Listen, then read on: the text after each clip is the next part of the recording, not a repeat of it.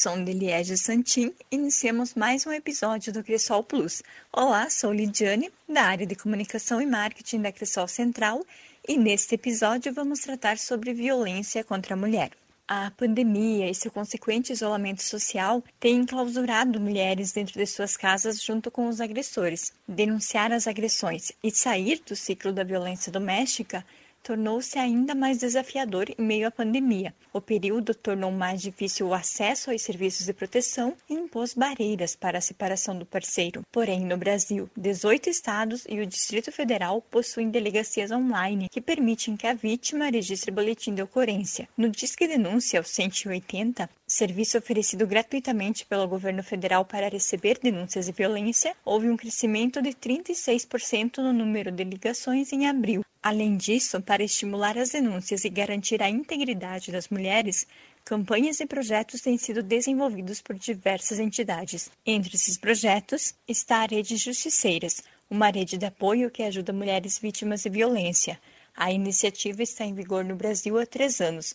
Uma das líderes do projeto em Santa Catarina, a advogada Ingrid Rofstatter, ressalta que no Brasil são mais de 1.500 voluntárias que prestam atendimento às mulheres vítimas de qualquer tipo de violência. Aproximadamente 30 mil mulheres já receberam atendimento do projeto, como ocorreu neste caso de uma mulher no meio rural que pediu ajuda, conforme relata Ingrid. Ela tinha um telefone com internet, mas não tinha sinal de telefone. Então ela mandou um WhatsApp para os justiceiros, ela foi muito esperta, né? E, e, e, disse o seguinte: olha, eu tô, vou sofrer uma violência, estou na iminência de sofrer uma violência, ele já me mostrou a faca. O que, que vocês podem fazer por mim? Essa vítima não teve formulário, ela não teve nada. Já encaminharam direto para as líderes e nós mobilizamos, através da delegada Patrícia Zimmermann Dávila, que é a coordenadora das DPCAMs, é, ela, ela encaminhou de, de São Joaquim uma equipe da Polícia Civil e agiu imediatamente. Então, essa vítima que está numa propriedade rural, que liga para o justiceiro, se não tiver condições de ligar, ela manda um WhatsApp, ela de alguma forma se comunica com justiceiras, a gente vai dar encaminhamento para a situação dela de maneira remota, que é o que a gente pode, né? A gente também não faz milagre, mas a gente vai dar um encaminhamento para alguém que possa, né? E outra coisa que eu oriento é sempre mantenha o aplicativo da Polícia Militar baixado no seu celular. Porque o botão do pânico funciona. Né? Mesmo na propriedade rural, tem Wi-Fi, ou um 3G, ou de alguma maneira que ela tenha de se comunicar com o mundo, baixa o aplicativo da Polícia Militar, eles vão atender. Ingrid comenta sobre o aumento de casos na pandemia e explica um pouco do trabalho da rede. Houve um aumento de 50% nos índices de violência doméstica. A gente faz um trabalho de orientação. Na pandemia, obviamente, o estresse aumentou, porque é, esse homem culpa a mulher por tudo, né? Então ele culpou porque ela não tá, ele não está recebendo, ou porque ele perdeu o trabalho, ou porque ele tem, ou porque ela é um fardo que ele tem que carregar e sustentar. Enfim, são muitas estratégias assim para diminuir essa mulher. A gente orienta, né? se a pessoa está sofrendo violência psicológica, tem o apoio da psicóloga se ela quiser sair dessa situação. Tem o. A gente orienta também em relação ao aplicativo da Polícia Militar, se a violência for iminente, já deixar o aplicativo baixado, cadastrado. É, a gente apoia também, se ela quiser procurar delegacia, se quiser uma medida protetiva, a gente acompanha. E, e, daí tem os, as justiceiras, que são advogadas, advogados, que se colocam à disposição para orientar então, vai ser de caso a caso. A mulher que está isolada durante a pandemia, ela liga para os justiceiros e a gente vai dar o melhor encaminhamento possível, né? O número de WhatsApp que a mulher pode entrar em contato é o 011 99 639 1212. Além disso, em Santa Catarina, por exemplo, há o projeto Polícia Civil por Elas, em que de forma online é possível registrar boletim de ocorrência, fazer denúncia através do WhatsApp 48 98 844 0011 ou pelo Disque Denúncia 181.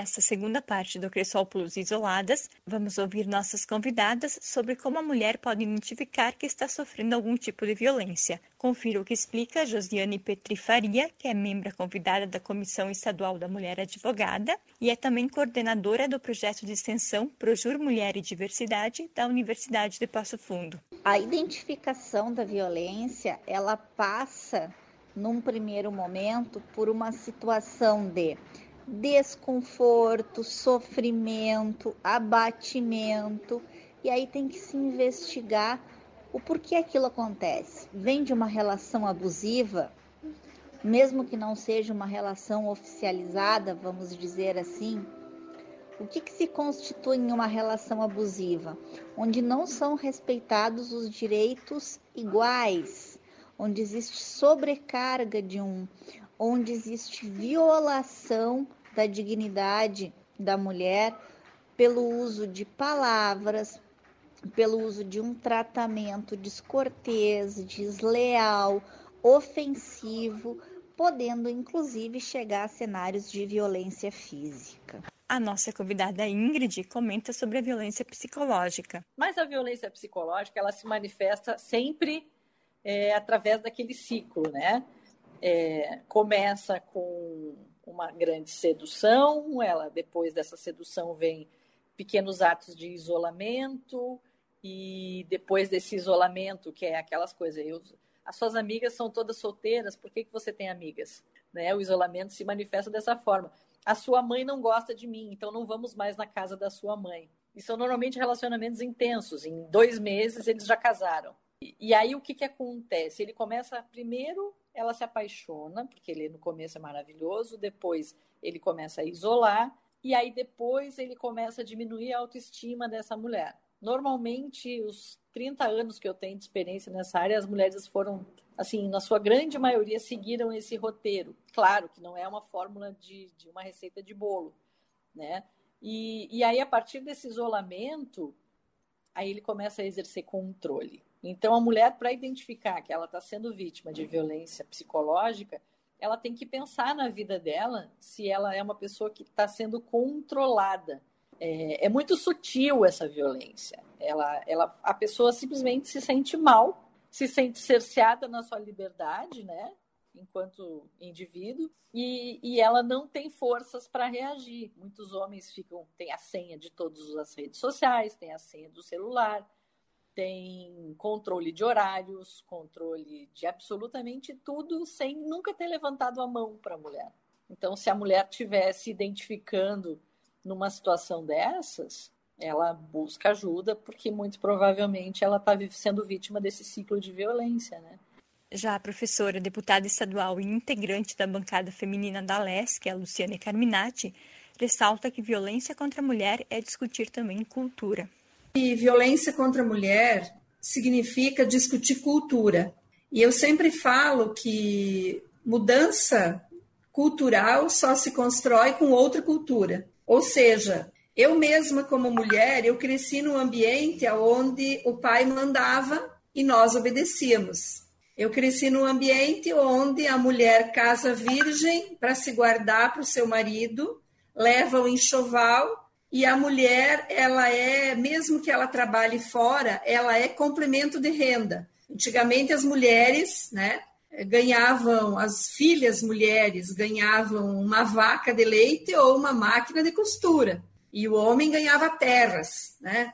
Então eu quero dizer com isso que está muito forte ainda essa visão patriarcal do homem como o sujeito que provém a renda e que, se provém a renda, ele também decide sobre o nosso corpo e sobre a nossa vida. Então, é, se o homem decide que é, quer ter relação com a mulher e ela não quer, é direito dele, não é direito dela.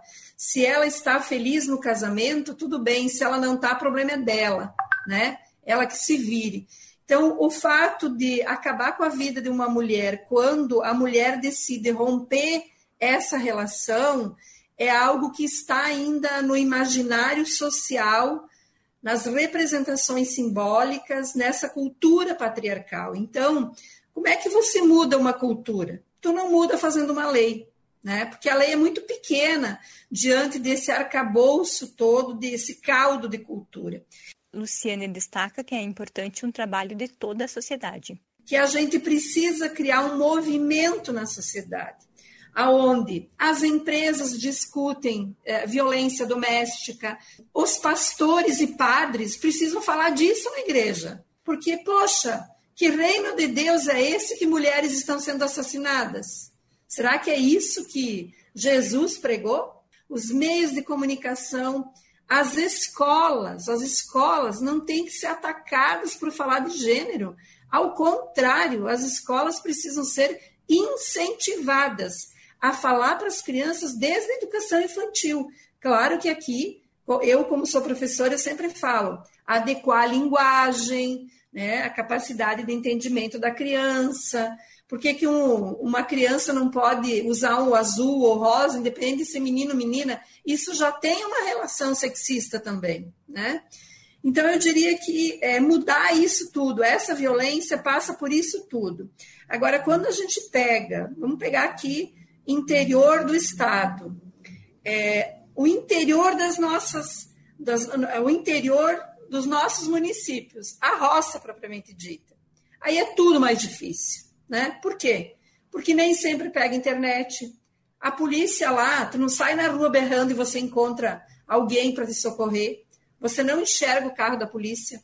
Você não tem delegacia perto, né? Então, uh, a gente lida com uma situação no campo que eu acho que é uma situação ainda mais difícil. E aí, o que, que a gente fez nesse sentido? Ainda no final de 2018, nós começamos um debate muito sério envolvendo é, as mulheres de diferentes regiões. Eu fiz vários eventos no estado e nós concluímos que temos que chegar nas mulheres da roça, nas agricultoras. E como que chega? Aí um debate que a gente começou a fazer envolvendo a doutora uh, Patrícia, que é da DPCAM, e nós combinamos de fazer esse movimento o ano passado, né? Nós tivemos dificuldade ano passado, não conseguimos mas que ficaria para esse ano, e esse ano veio a pandemia, atrasou tudo também, que é envolver as EPAGRES e os sindicatos de trabalhadores da agricultura familiar. Tá? Por quê? Porque se não entra o policial, mas entra o técnico da IPAGRE, entra o cara lá do sindicato, né? entra a Cressol, entra também. Então, como que a gente cria também é, uma interlocução com essas outras entidades. Então, eu termino dizendo que é uma tarefa bastante árdua, grande, enorme de enfrentar a violência, e a gente precisa enfrentar todos os tipos de violência: a violência física, a psicológica, a patrimonial, porque tem mulheres na roça que trabalham tanto quanto os homens e nunca enxergam a cor do dinheiro, né? A terra está no nome dele, a conta no banco está no nome dele. Então, é, essa violência patrimonial, nós temos que enfrentar também a violência na política, porque é, é cruel, né? Mas eu diria que são um conjunto de ações que a gente precisa, de fato, é, construir, né? A deputada salienta as dificuldades da mulher decidir denunciar. Uma mulher que sofre violência ter a coragem de ir numa delegacia entregar o companheiro, que quer queira nós, né? A gente pode questionar o que é amor, se isso é amor, se não é amor, não vem ao caso. Ela ficou com essa pessoa, ela casou, ela está morando com essa pessoa, é da individualidade dela, o sentimento que ela tem. Mas ela, ela se sente meio como uma traidora por ela fazer isso, né? E aí eh, a gente quer que ela vá para uma delegacia, entregue o marido e que abra mão de toda a segurança, por menor que seja, em nome da liberdade dela. Então, eu acho que não é assim que as coisas funcionam. Eu acho que a mulher ela consegue tomar essa decisão primeiro quando ela sente que tem alguém que está apoiando. Né? Esse alguém pode ser um grupo de amigas, pode ser a delegada ou o delegado, pode ser alguém de uma igreja que ela confia, e muitas vezes ela não tem apoio nem da vizinhança e nem da família. Então, a gente precisa entender esse universo. Violência e renda também foi abordado por Luciane. Quando a mulher tem renda, o romper com a violência não é uma coisa assim tão fácil. Eu tenho estudado muito isso e, e eu tenho me assustado muito com o que eu vejo. Eu vejo mulheres universitárias que sofrem violência e não conseguem romper. É uma coisa impressionante, sabe? Parece que entra no teu corpo, na tua alma, na tua pele e tu vai meio que naturalizando isso. Agora, quando a mulher tem uma renda, quando a mulher, eu diria fortalecida, a gente tem que é, fortalecer as mulheres, né? E fortalecer significa assim. Eu, inclusive, apresentei um PL no começo da minha legislatura que procurava criar um programa de qualificação de trabalho e renda para as mulheres vítimas de violência. Porque a minha tese é o seguinte: Vamos imaginar que uma de nós três aqui sofre violência doméstica. Vocês acham que nós vamos ter cabeça, concentração, para ir lá numa turma de alunos discutir matemática, português, geografia, eh, engenharia, medição? Nós vamos estar com a cabeça em outro lugar. Então, se a gente não tiver um programa específico, com gente que sabe lidar com essa dimensão, né? orientados por psicólogos, por assistentes sociais, para entender esse drama e saber como lidar, até na hora de discutir um curso de qualificação, as mulheres, aquelas que não têm uma profissão, elas não vão conseguir se sentir é, respeitadas, né? E em condições de estudar. Então, eu acho que essa questão da renda, ela é fundamental e ela é estratégica. Por isso, inclusive, que olha, olha que contraditório que é. Eu, eu já vi depoimentos de mulheres agricultoras que são lideranças, tá? Que diz, dizem o seguinte, que sofreram muito no começo para se tornar dirigentes das entidades, porque o homem não queria que saísse de noite, que fosse para um curso, porque vai ficar dormindo lá, vai lá com quem, né? E, na verdade, o que, que, o, que, que o homem está dizendo para ela? Você é minha, você me pertence, você é minha propriedade. Né? E você tem que estar tá sob os meus olhos. Isso é violência. Isso é violência doméstica. Só que eu acho que a gente enfrenta um desafio, eu falo isso abertamente, assim, com muita tranquilidade. Eu, Luciane, com toda a caminhada que eu tenho, eu demorei muito tempo para perceber os tipos de violência que eu sofro. Tá? Na política, por exemplo, eu demorei para perceber por que, que quando eu falo, os homens começam a falar também ao mesmo tempo, não me escutam.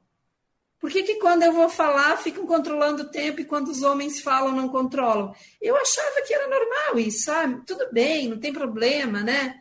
Tem problema sim, tem. É uma violência simbólica. Então, eu demorei assim para cair a ficha para entender que na esquerda, na direita tem violência contra a mulher, tem nas nossas entidades, nas nossas instituições, né? Mas nós não podemos aceitar que nas nossas organizações tenha esse comportamento.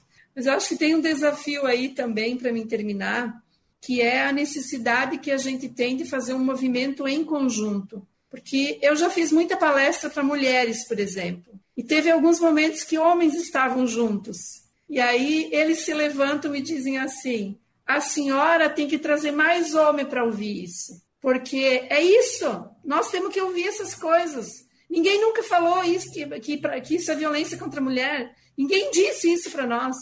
Então a gente também cresceu vendo a, a mãe levar xingão né, do marido e achou que era normal. E a gente reproduz isso. E por outro lado, a gente acha que mudar essa cultura é só coisa que nós temos que fazer. E não é. É de novo botar carga na mulher. Então eu acho que a gente precisa fazer uma caminhada que não seja uma caminhada de mulheres apenas, mas que seja de pessoas comprometidas com a igualdade, homens e mulheres. Aí eu acho que a gente consegue né, ter um resultado um pouco melhor. Agradecemos as nossas convidadas pelas contribuições e é claro que esse é um pequeno debate sobre violência contra a mulher, visto que o assunto é complexo. O nosso objetivo foi ao menos colocar o tema em pauta. Obrigada também a Liege, que topou gravar umas músicas para o nosso podcast, e é com ela que encerramos esse episódio. Abraços e até mais. Pra mudar a sociedade do jeito que a gente quer, participando sem medo de ser mulher, pra mudar a sociedade